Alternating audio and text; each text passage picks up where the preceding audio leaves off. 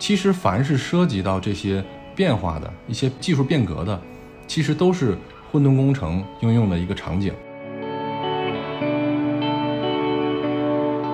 就是企业或者是团队有没有拥抱失败的一种文化基础。其实，首先的话，应该从监管部门首先给企业解套啊，给企业松绑。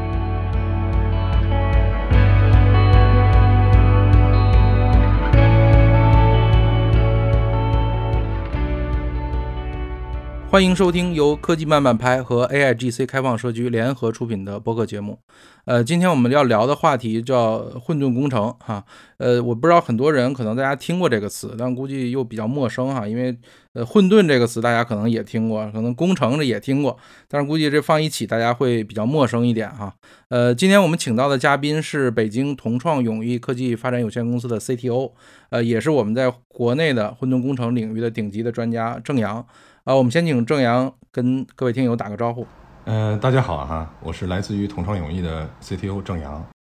我看郑阳原来是北大毕业的，这个后来也专门这个从事一些云的相关的工作。呃，是的，嗯，请你呃做个自我介绍吧，也谈谈就是说是什么一个机缘巧合，就是慢慢就踏入到这个混沌工程这个领域来了。我呢是呃。IT 老兵嘛，可以说哈，就是从业了有二十年啊，一直在做企业级的软件产品的一个研发。之前的话，这个外企和创业公司啊，也都待过哈。那涉及到的这个技术领域还是比较多，呃，比如说这个 SDN 啊，软件定义网络。那我呢是全球，呃，最早一批从事这个软件定义网络的呃研发工程师之一哈。然后呢，其他的像云计算呢，呃，容器啊，云原生啊等等哈，这些也都。呃，从事过啊，目前呢是在北京同创永毅科技发发展有限公司啊做这个 CTO。那同创永毅呢，主要是做叫数字韧性领域的产品啊。这个词儿的话，在国内提的比较少，但是这个韧性这个概念的话，确实是一个标准概念哈，在国外说的比较多一些。在国内，你可以把它简单的理解成这个系统稳定性哈。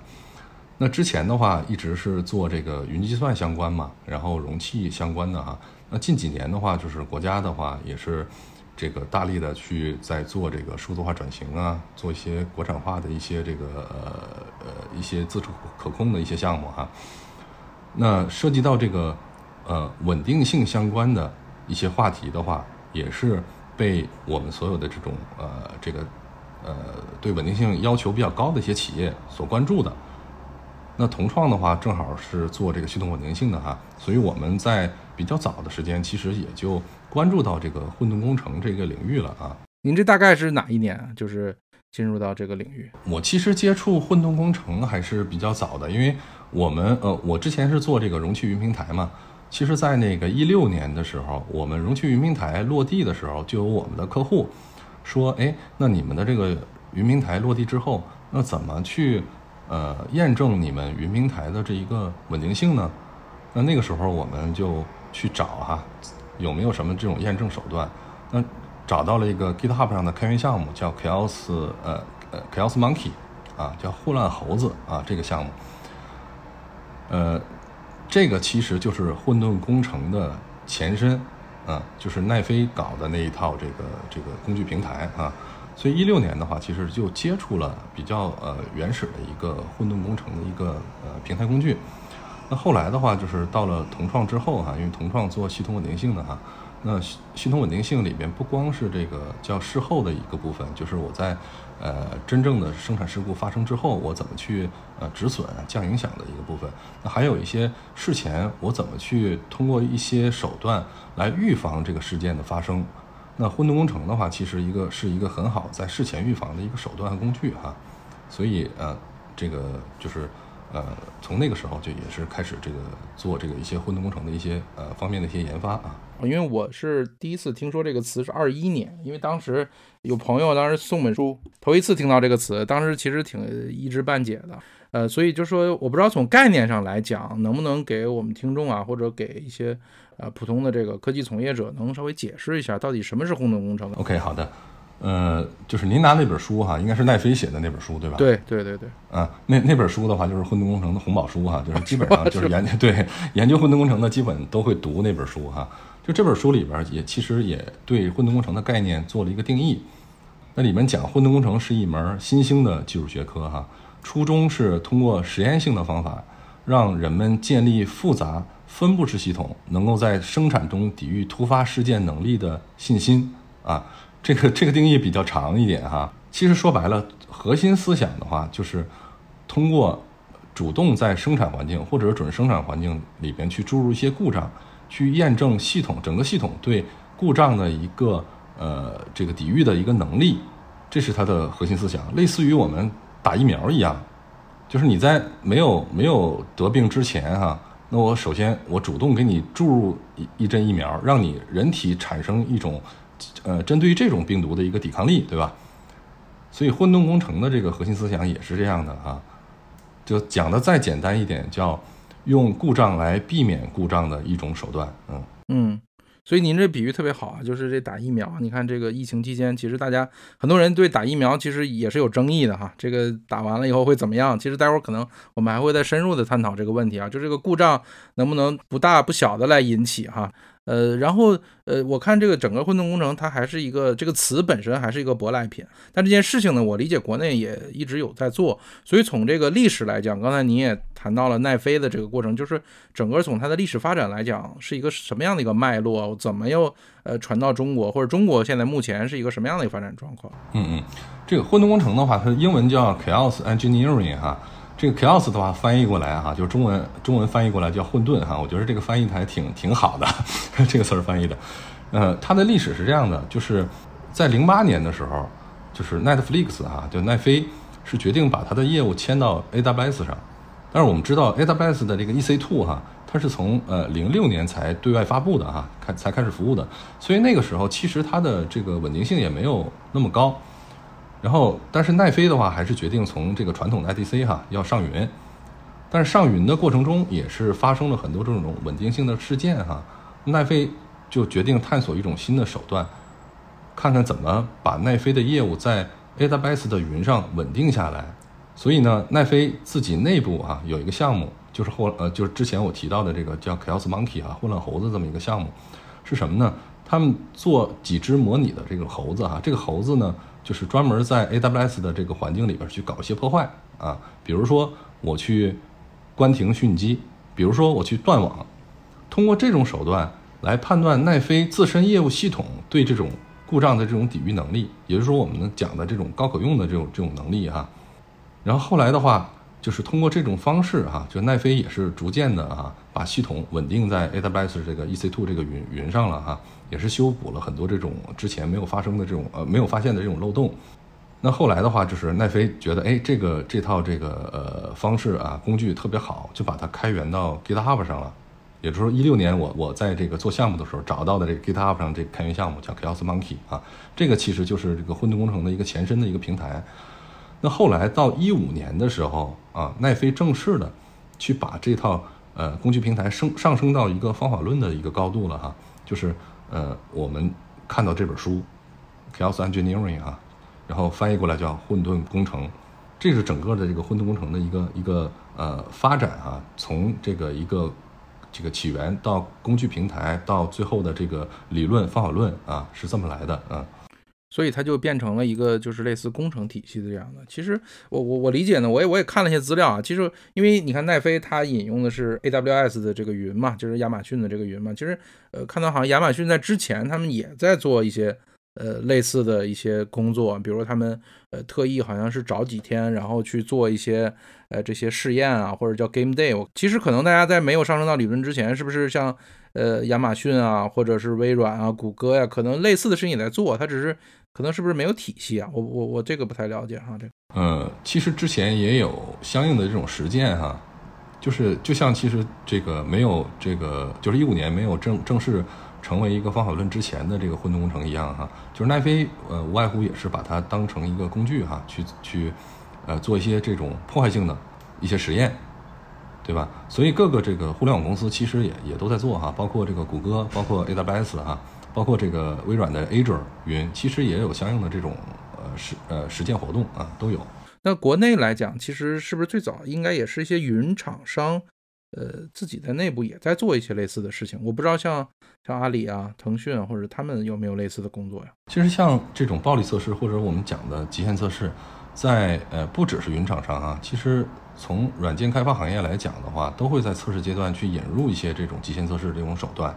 嗯，但是只只不过没有像这种呃混沌工程这样。把它上升到一个体系化的这么一个。呃，在这儿呢，其实我当时看到这个情况，我当时其实有一点这个糊涂哈，就是，呃，其实我不知道怎么去界定它到底是一个测试工作，还是我们一个叫这种演练，就是灾难恢复这种演练，因为我们通常指测试是在系统的投产前要去来完成的这样的一个工作，我测试完结果拿到报告我才能测试，但一般我们说的也就是个故障演练啊，或者灾难恢复啊，它其实是呃生产运行过程中的，所以我不知道从界定上来讲。讲它介于是哪个位置上的工作？就是这个也是被经常问到的一个问题啊。就是严格意义上讲的话啊，就你可以把混沌工程归于朴素意义上的，或者是我们叫泛泛化测试的一个概念，这是相通的。其实混沌工程跟测试都是通过一些工具和方法来验证某些预设的一个结果。从这点上来讲的话，他们是相通的，是是是类似的。但是他们还是有，呃，很多的不同的地方，有些区别。从本质上，其实混沌工程和测试的区别，就跟实验跟测试的区别是一样的。这个稍微有点抽象哈，就是我们讲的测试是指的，呃，我对结果的这个验证是相对来说比较准确的，就是我对我可能是。验证的结果是相对来说这个已知的一个结果哈。对，我是拿测试结果和预想的结果做比对，对吧？是的，是的，嗯。然后混沌工程的话，更倾向于一种实验的这种性质。我验证的可能是一些没有明确的一些结果的一些场景。嗯。就举个更好的一个例子哈，就是类比一下哈，就是比如说我们生产一个材料哈，生产一个产品，这个产品的材料要耐高温，对吧？那它出厂的时候肯定要经过质检。质检其实就是一种测试，对吧？那质检的过程就是我可能拿，比如说高温的，呃，比如说我拿拿火去去烧一下哈，我看它能不能通过我我的这个这个测试。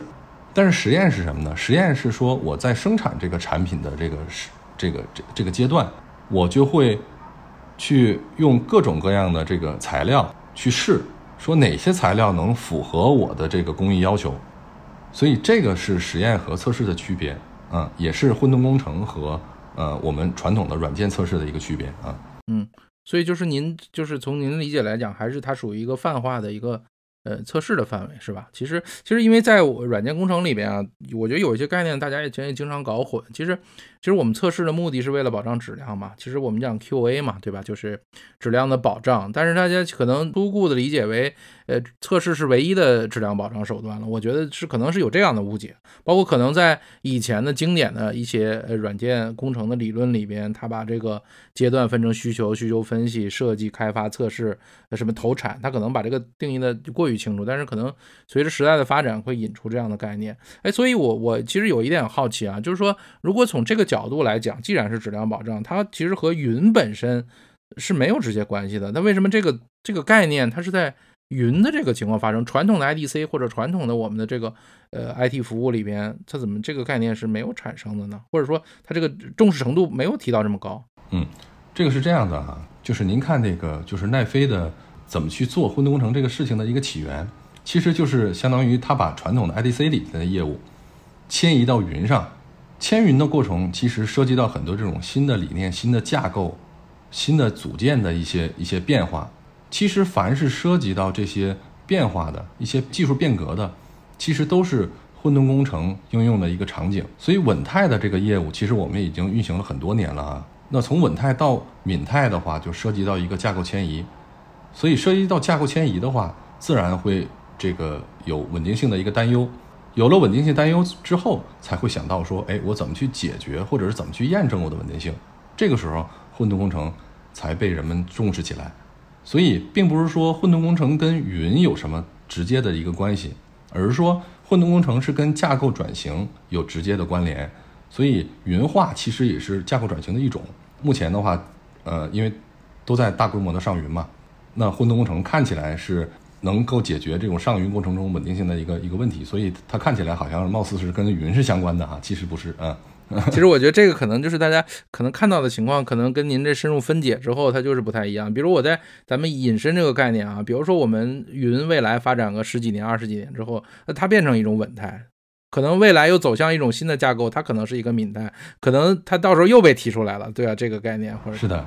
是的，是的。呃，从您的这个角度讲，其实，呃，混沌工程本身来讲呢，我我包括我看到奈飞的这些他写的书哈，就是说它其实既有这个工具啊方法的一些层面，它其实也有工程组织和实施的层面，也有包括文化理念。当然，文化理念我们待会儿可以更深入的探讨啊。其实这个和我们传统的认知上会有很大的差别，我觉得这可能也是可能会碰到的一些一些障碍或者问题吧。所以这块您是能不能综合的来来解读一下整个混沌工程的整个的体系？首先的话，我们讲混沌工程的五大原则啊，这也是那本书里介绍的哈，五个原则。第一个原则是说最叫最小化爆炸半径。所谓的爆炸半径，就是我注入故障之后，我这个故障所这个影影响的一个范围。那它在第一个原则里边强调两个，第一个是叫影响范围要尽量的最小化，第二个是叫可控。就最小化的这个很好理解哈，我不可能注入故障之后把整个系统弄塌了，对吧？我肯定是在一个比较小的范围内先做实验，等这个我这个小范围验证稳定性通过之后，我再换一个稍微大一点的范围再做啊，循序渐进的，最后的话就是整个系统我都可以注入故障去验证它的稳定性。那另外的话，可控制说，那我不可能我注一个故障之后，我让故障无限的蔓延，我在一个系统注入故故障之后。影响到其他模块，甚至我影响到跟这个系统相关联的其他系统，这是不可想象的。比如说，我们在证券这个行业哈，我注入一个呃，这个往一个业务系统来注入一个故障，我甚至说我影响到这个交易所里边的呃撮合的这个业务业务系统了，这就会造成一个非常非常的这个这个巨大的一个一个灾难。所以必须得有一个控制爆炸半径的一个手段啊，这是它的第一个原则。呃，针对第一个原则呢，我想就是问一下，就是说从具体手段上，它有什么方式去来控制这个所谓的爆炸半径？因为我们知道应用系统本身之间，它很多是有很多在业务层面或者在应用层面或者数据层面本身它是有关联的，它很难是通过本身基础运维啊，我们传统的基础运维这种手段去发现的。所以我不知道在实践上这点是怎么能做到的。呃，这个就涉及到这个混沌工程里边比较重要一个部分，叫实验防护。就是最小化爆炸半径其实是实验防护里边的一种手段哈。那我怎么去控制呢？爆炸半径的话，首先我要定义出来，我注入故障是在哪个范围内注入。对，首先要做一个叫注入范围的一个确定。之后的话，因为我呃混沌工程实验的时候，我需要有一个模块之间那种关联图。然后呢，我会分析出说哪些我注入这个故障之后，我这个故障会引发哪几个模块会产生一些反应。手段的话，我们可以空呃通过这种我们叫这个流量挡板这种方式去做哈。对，一般来说的话，业务系统啊不是基础设施，我业务系统注入故障之后，通过流量挡板的话，做一些 mock 的一些流量，或者做一些 mock 的这种返回值，我可以把一些这个我们叫故障的一些请求给返回去啊。从而达到一个控制爆炸半径的这么一个作用，啊，就是还是人为的设定了一个它的爆炸范围，其实本质上，对吧？对，人为设定一个爆炸半径的一个范围，然后呢做流量挡板，这是一种手段。还有一种手段的话，就是干脆我就，呃，把一个环境切出一部分，专门去做这个混沌实验。比如说一个后台服务有十个实例，那我我专门就有三个实例哈，去做这个混沌工程实验，然后通过流量染色。影子库、影子表等等这些手段，来保证说我实验产生的这个数据不会进到真的生产的这个数据库里就单独的一个实验环境。嗯，对，这个这些都是这个控制爆炸半径的一些手段哈。对对对，就是您说到这个，最近不是在放那个奥本海默那个电影嘛？突然想到，就是说，呃，其实当时那个原子弹爆炸的时候啊，就是当时他们这些科学家特别担心，是说这个这个原子弹爆炸之后可能会点燃大气中的这个氢气。把地球就都毁灭掉，所以当时呢，就是包括这个像冯诺依曼他们都在这个计算，呃，就是说原子弹爆炸之后可能的计算半径，纯理论计算，就是他们要去模拟这个过程。我觉得挺有意思的这个过程哈，这块，嗯，呃，然后呢，您接着说第二个原则啊，第二个原则叫稳态假说啊，稳态假说的话就是，呃，讲的是，呃，我要在做混沌工程之前提出一个我要验证的一个结果，这个结果就叫稳态假说。为什么叫稳态？稳态的话，跟一般的实验是，或者是一般的这个测试有个区别，就是我混沌测试，我最后的结果可能不是一个单纯的一个指标值，它可能是一种状态，有可能没有办法单纯从一个指标来形容我的实验结果，所以它叫稳态啊，就是我注入故障之后，这个系统稳定下来是一种什么样的状态。那假说的话，其实就是个假设哈。我们做任何的物理实验也好，化学实验也好，都是验证我们的假设，对吧？证明或者证伪的一个过程。所以第二个原则是说，这个稳态，你要提出一个系统稳定下来的一种状态的一种假设。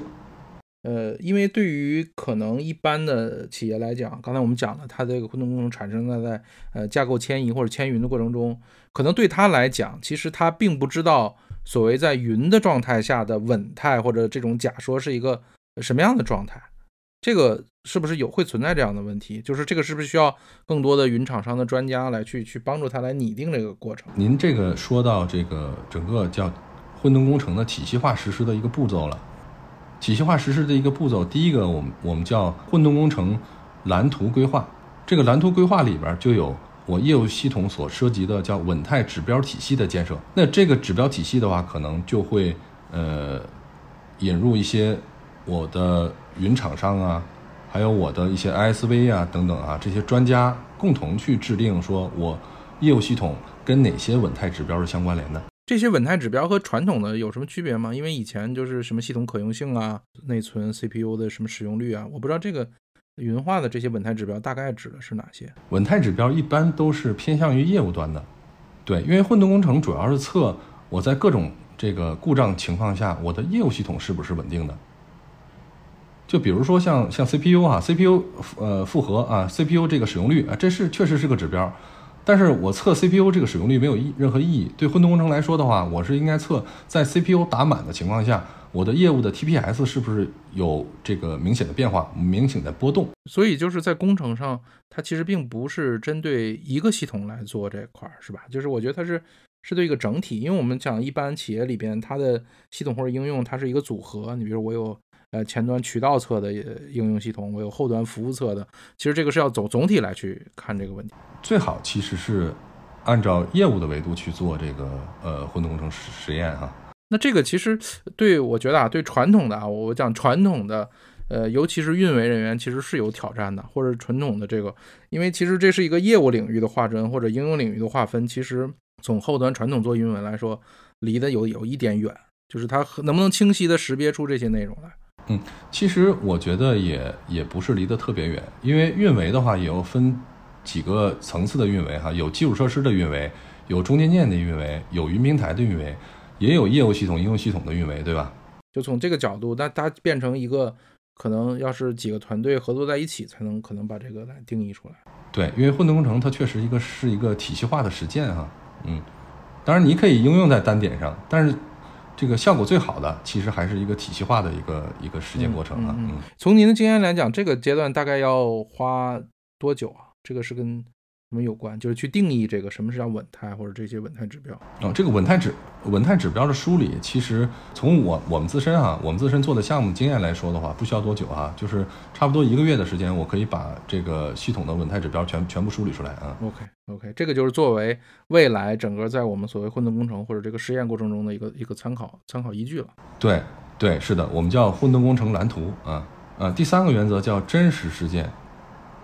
啊，这是什么呢？就是说。我不可能所有的故障全都注一遍哈，或者是所有的事件往所有的组件里边、所有的基础设施里注一遍哈。我不可能通过实验来网络全部的事件场景，所以我应该优先考虑那些在生产上真实发生过的一些故障场景，或者是我判断有极大可能性发生的，或者是一旦发生了这个影响比较大的这些事件，我要优先的去做一些混沌工程的一些实验。呃，那这一点的话，其实就是说找一个场景，这个大概是一个什么数量级啊？就是我我可能对这个呃确实缺乏一些了解啊。就是说，你比如说我们可能有一百个场景的话，那我们会从优先角度讲，我们是二八原则吗？还是一个什么样的呃方式去来选择这些场景？啊，这个根据这个企业不同的阶段也不太一样。那有的企业可能就处在正处在这个分布式分布式转型的这个过程中。那这样的话，它可能在生产上会出现大量这种事件哈，所以这种的话，它用于这个混沌实验的这种这个场景会很多。但是如果已经转型完了哈，那我我在生产上已经稳定运行了有一段时间了，只不过后期的话，因为呃闽泰业务可能不断的在在迭代，那这样的话，我可能出现的这种事事件的概率并没有那么高。那这个时候，它的这个就是从生产上转为混沌场景的这种呃事件的件数就比较少了嘛，对吧？嗯，对对对。其实就回到呃一开始您举的例子，就是说打疫苗的这个例子啊，就是我理解就是说可能现在流行什么呃传染病，那大家可能就去打这个疫苗哈。这个也不是说所有疫苗都要全部打一遍，这人也受不了是吧？这个，但是有没有一些是是必须要打的？比如我们小孩儿。接种疫苗，这必须要打的，有没有混沌工程里基本上呃逃不掉要做的一些事情啊？因为我经常看到那些例子里也有一些是经常出现的啊。这个其实也跟那个呃企业在做架构转型的需求是有关系的。比如说我们做一些信创的改造，那它必须要做的事情就是对信创产品的一些稳定性进行真实的一个实验和测试，对吧？所以凡是涉及到这个信创改造的。基本上都会做信创相关的一些场景的实验，这也是我们真实的这个项目里面遇到的哈。就第四个原则叫生产环境，其实这个也是呃跟传统测试不太一样的地方。传统测试是讲我越远离生产环境越好，嗯，我在开发环境，甚至我在设计阶段，如果能够把所有的 bug 全摘出来，从整体上看，整体看是最经济的，是最优的。但是，混沌工程不一样。混沌工程是说，我尽量的贴近生产环境。我越贴近生产环境，我得到的结果就越真实、越有效。所以第四个这个原则是说，混沌工程推荐在生产或者是在贴近生产环境的实验环境里边去做。嗯，但是这个的好处是说。呃，确实越有效或者越真实，但是可能它带来的问题是说，它风险也比较高啊。啊，其实传统来讲，比如企业里边很少就是大家愿意在生产环境里动一些手脚，对吧？改一些东西，为什么要在测试环境下反复去模拟？呃，那这个这个风险是怎么避免？这个风险的话，就是刚才我讲的这个实验防护，就是混沌城里边的实验防护手段，就是你要考虑到我做一些高危的、有破坏性的实验之前，你必须要考虑到。我真的把生产环境搞坏了之后，我怎么去止损？怎怎么去快速的恢复这个生产环境？怎么去快速的恢复我的业务，对吧？但是这个我觉得就涉及到认知理念的问题了，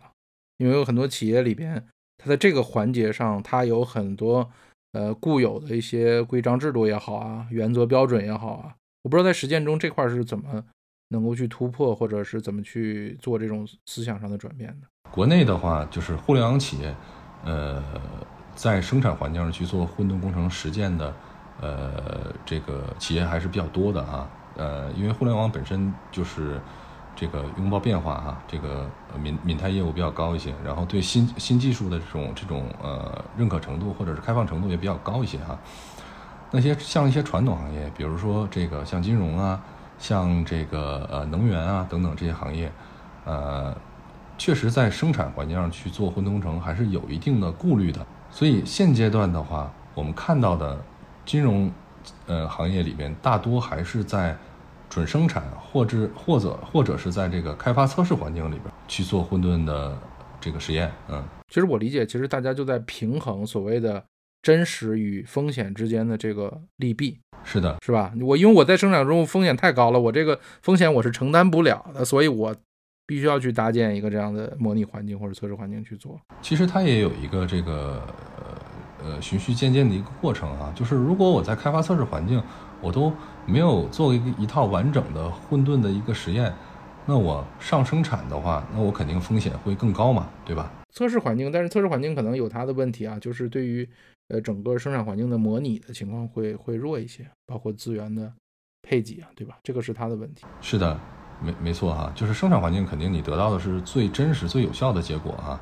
但是测试环境的话，我们说这个对生产的指导意义也是有的。我们把混沌工程的这个呃实验的效果啊，就分成两块儿。第一块是说，我真的找到我的应用系统的问题了，就是找到应用系统的 bug 了。这块来说的话，我在生产上也有这个 bug，我在测试环境能找到 bug，我在生产上也一定有 bug，对吧？因为它确实是这个软件的一个问题哈。然后另外一块的话是说，我确实不是软件的问题，那有一部分的话，是因为我生产环境面临着各种各样的风险，那我应对这些风险，我应该采取什么样的手段？这个在测试环境里边做，只要跟资源的这个容量是不相关的，其实测试环境里边出来的这些结果对生产上也有指导的意义。就是您说的这个，就是说，当我比如测出问题来之后，它配合的。应急手段啊，或者是这个补偿机制啊，是说这一块是吧？比如说我面临的一个风险啊，就是比如说中间件的一个高可用，嗯，那我把某个中间件的这个实力当掉之后，那我验证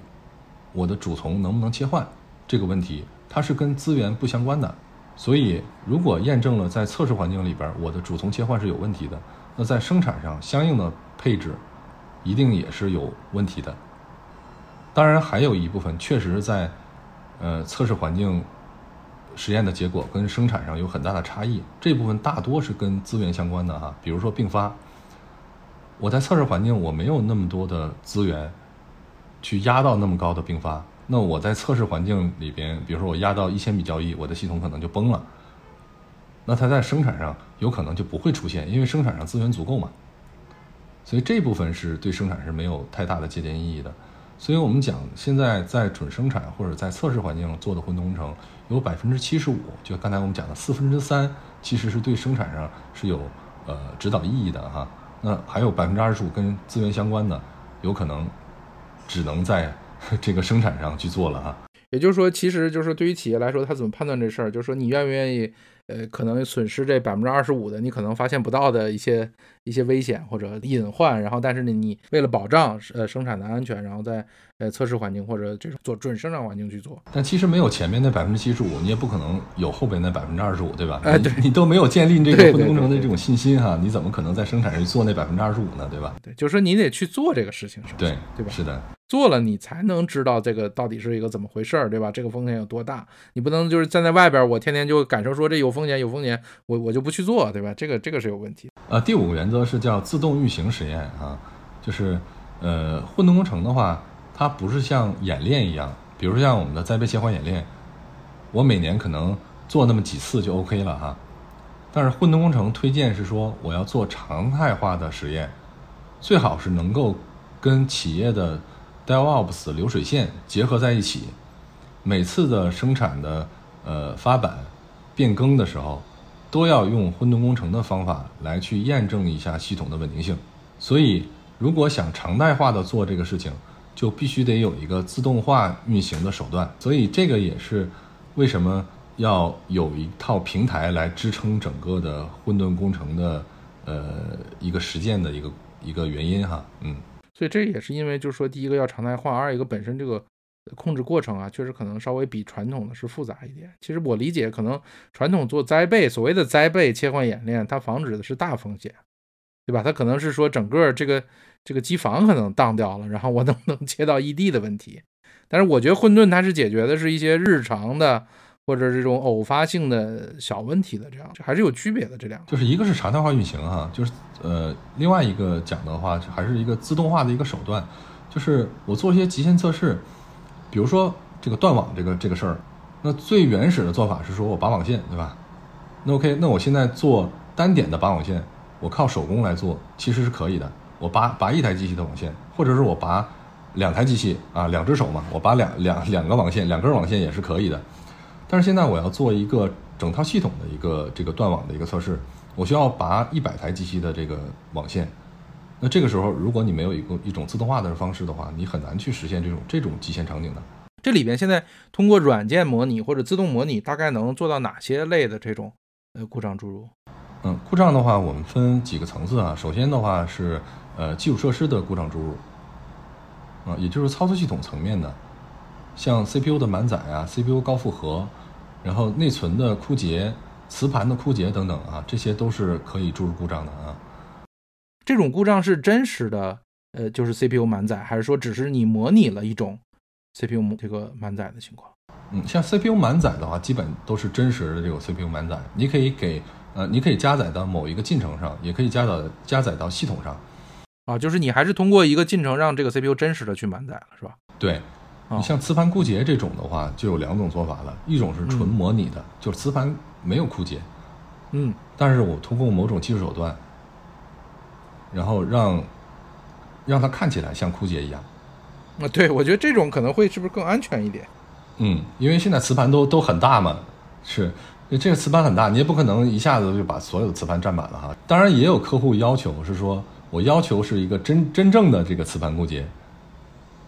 啊，那这种手段我们也支持哈。哎，这又让我想起打疫苗的事情，嗯，就是 mRNA 疫苗和灭活疫苗。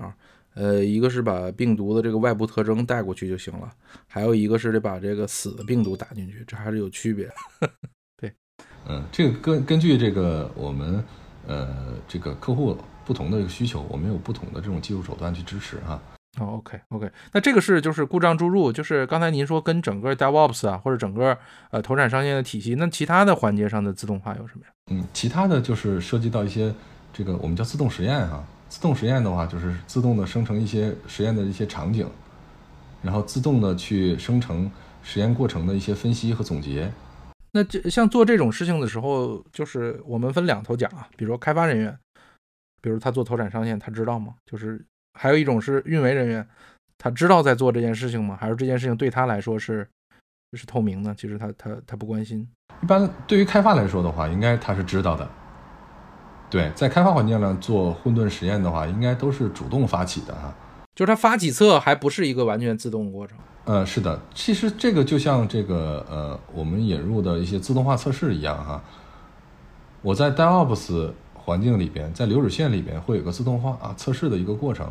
那我在开发人员提交代码之后，这个代码编译构建完成了之后，就会自动的去运行这个呃一些测试脚本，对吧？这个叫这个自动化测试。其实混沌工程的话，加入到 DevOps，也可以是同样的这种这种形式哈。就是我这个通过了普通传统的这种测试之后，调用混沌工程的接口去做一些极限场景的一些测试。所以理论上讲，这个开发应该是知道的，因为这过程首先是他发起的。对对对对对。那你要是就是你已经加到流水线里边了，他肯定是知道的。那运维的人员呢？运维人员也有主动和被动啊。就是有有知道的，有不知道的。什么是知道的呢？就是运维人员用混沌工程的平台来做一些风险探索的实验，这是自发的、主动的。那还有一种的话，其实我们叫混沌工程的一个实践模实践之一，叫奇袭演练，有点类似于这个呃网络的红蓝攻防，嗯。那我可以在不通知运维人员的这个情况之下，我在特定的一个场景里边，或者特定一个业务条线里边去注入一个故障，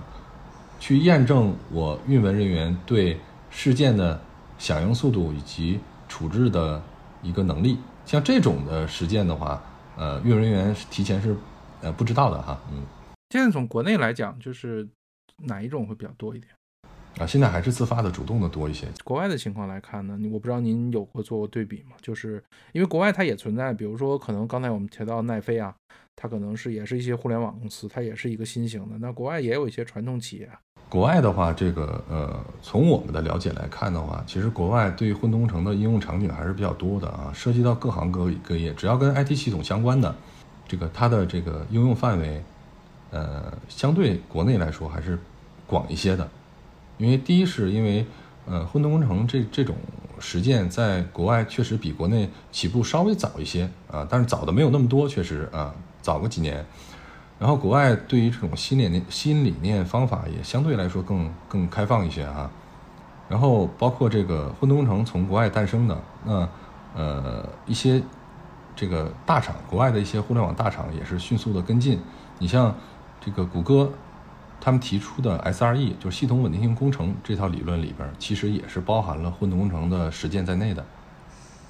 SRE 的话是用混沌工程这种方式去在事前提升系统的稳定性，属于这个降低事件发生的一个范畴。然后像 Gartner，Gartner 在二零二三年，也就是今年年初的时候，也提出了一个叫十大技术趋势，里边提到了一个概念叫数字化免疫系统。那里边重要的一环也是混沌工程。所以有了像国外的一些大厂啊，像谷歌呀，像 Gartner 这种这种组织。去不断的去呃发声，所以国外在混沌工程的这个呃这个使用使用上，确实是呃要比国内要广泛一些哈。这个我觉得就是刚才咱们一开始说的整个技术的这个各个环节，包括从工程组织上的这个过程，其实这里边我觉得可能有一个文化和问题哈，就是其实呢这里边就是我不知道出了问题这个责任怎么找。比如说以前呢，大家可能出了问题，首先去追究责任啊。如果在这种文化的或者这种呃这种舆论环境下，或者是不是这件事情是很难去推动的？是不是首先要一个思维的扭转或者文化的扭转？对，其实这也是这个推动混沌工程的一个呃比较大的一个阻碍哈。其实你想推动这个混沌工程本身这件事情，除了你的一些相应的这个 IT 基础设施。呃的一些准备，一些呃混沌工程的平台的一些建设以外，其实更主要的还是企业文化基础。那有了这种文化基础的话，那我们才能形成一个制度的保障，对吧？首先是不会因为我做一些混沌的一些实验所导致的一些这个事件，最后引起了一些处罚，对吧？那我只要做的时候我是合规的。我的制度和规范里写了，我系统上线必须得要做混沌工程实验。只要我合规，那就不应该是有处罚，尤其是对个人啊。啊，对对对，这其实就是很多都是影响到个人嘛。其实咱们做这件事情之前呢，可能在某些程度上呢，我们先立一些规则、规矩，或者是纳入正式流程，可能对后续的一系列的工作是非常有帮助的。是的。然后除了这个企业的制度保障以外，个人的主观意愿其实也是很重要的。如果我的运营人员说：“哎，我明知道这个系统可能会不稳定，但是它发生在生产上发生故障的可能性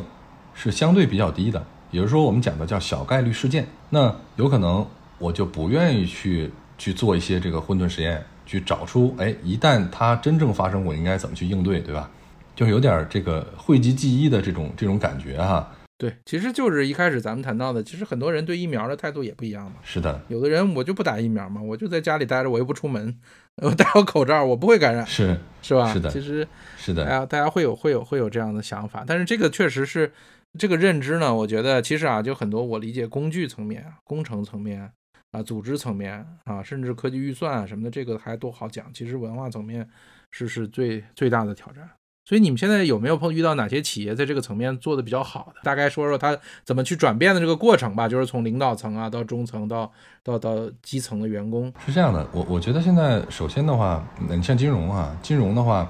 呃，它不光是企业自身的有有有这种合规的一些监控啊，一些合规的要求，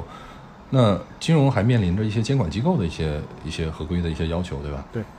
所以的话，这个我们现在看好看到比较好的一个一个趋势是说。我们的监管部门现在也在研究混沌工程这个事情。其实，首先的话，应该从监管部门首先给企业解套啊，给企业松绑啊，然后企业才能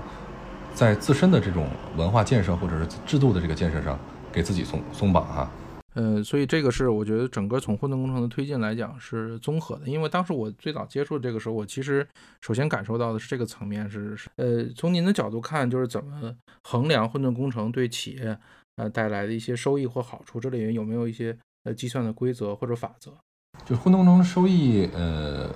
呃，奈飞的这个标准的呃混沌工程的方法论里，其实提到了一个例子，就是奈飞怎么算混沌工程收益这个事儿。呃，奈飞是说我投了几个呃稳定性工程师，那我一年可能做几次这个混沌工程的这个呃演练啊或者实验，那我通过这种实验，我这个避免了我的业务系统在生产上发生两次这种大的这种这种事故，从而给我企业节省了多少多少钱，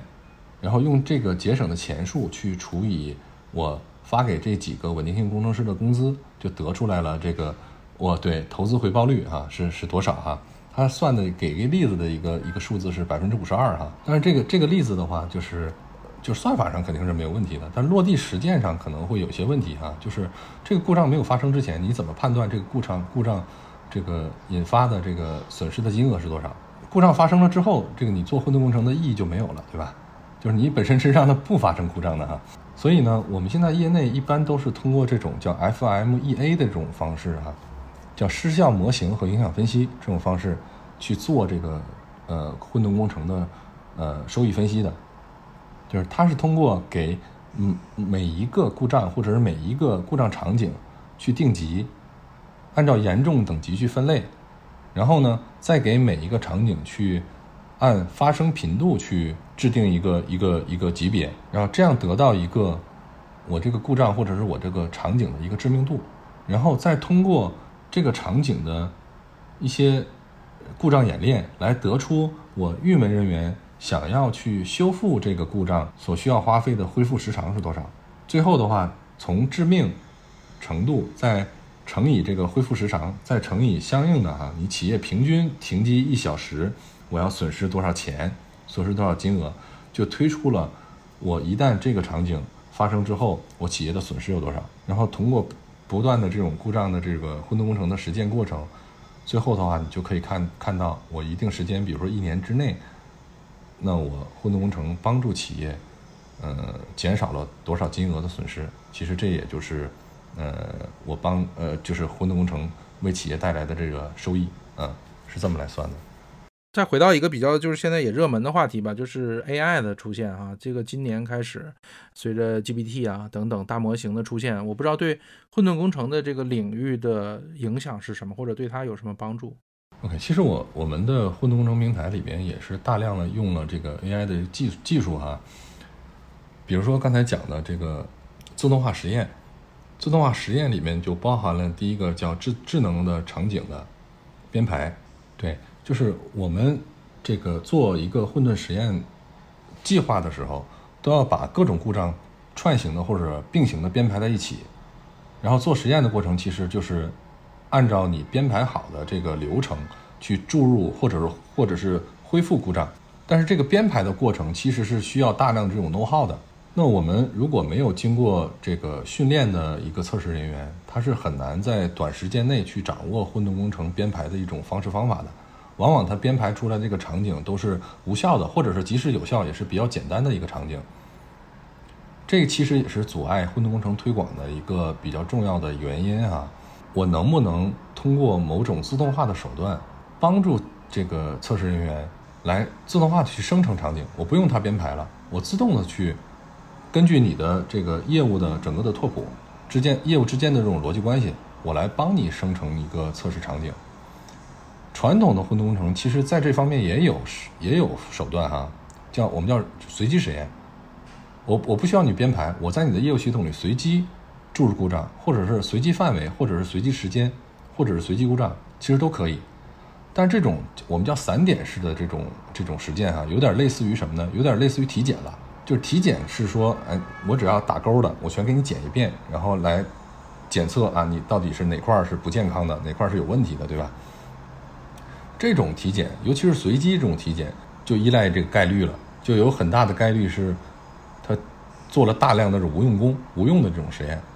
那我们更倾向于说，我有针对性的，我能通过智能这种方式探测出哪些故障或者是哪些场景是你这个系统比较薄弱的点，有点类似于这个我们叫老中医，对吧？老中医的话，先通过这个望闻问切啊，我先找到你大体上哪哪块可能会有问题，然后针对性的再给你去开药。所以人工智能在这个叫我们叫自动化实验智能场景里边就起到这个作用。我通过人工智能的手段去探测出哪块儿你可能会出现问题，然后通过变异、通过随呃通过这个遗传等等这种算法去不断的在你比较脆弱的地方去加强实验。所以就这个其实是拿 AI 做这个替代，就是经验的那部分的很多工作，对吧？就是以前可能好多要靠人去判断的，这个其实我可能历史经验已经通过这个呃数据的加载灌到这个大模型里面去了，然后来去解决这个问题哈。所以这个这个，我觉得这块现在是一个刚刚起步的阶段，还是有一些突破。呃，我们呃会有一些突破啊，业内也是在有呃这个研究啊，就是呃。一些行业的专家也在讨论，说我怎么通过人工智能的方式去自动化的去做一些实验啊。然后另外一个人工智能的方向是说，我对实验结果的一个分析与判定，这块也是这个依赖于人工智能的。因为每个实验，嗯，我都依赖于人人去通过一些指标的一个变化去判定是不是达到了预想的这个稳态稳态的一个结果，这是不现实的。因为混动工程做起来，这个实验周期还是比较比较长一些啊，比传统的这种测试，而且它判断这个稳态结果呢，也不像传统测试那么简单。因为传统测试的话，就是我们刚才讲到是一个明确结果嘛，它判断起来比较简单啊。那稳态有可能它不是一个这个呃已知的结果，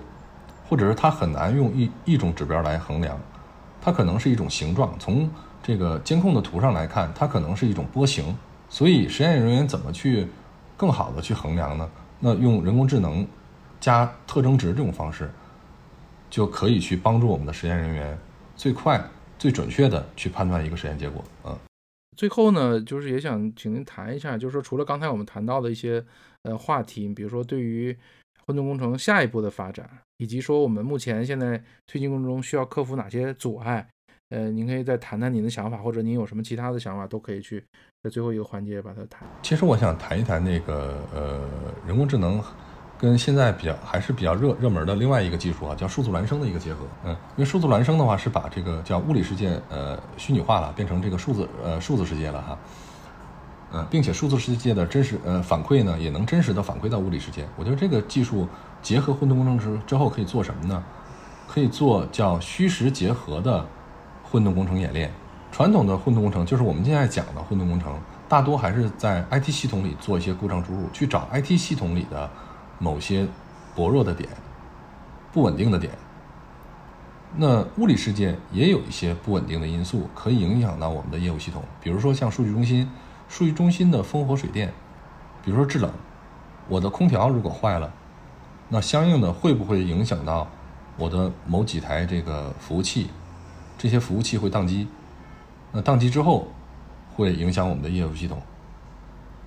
那空调坏了这个事情，或者是空调制冷没有达到我的制冷目标，这个事情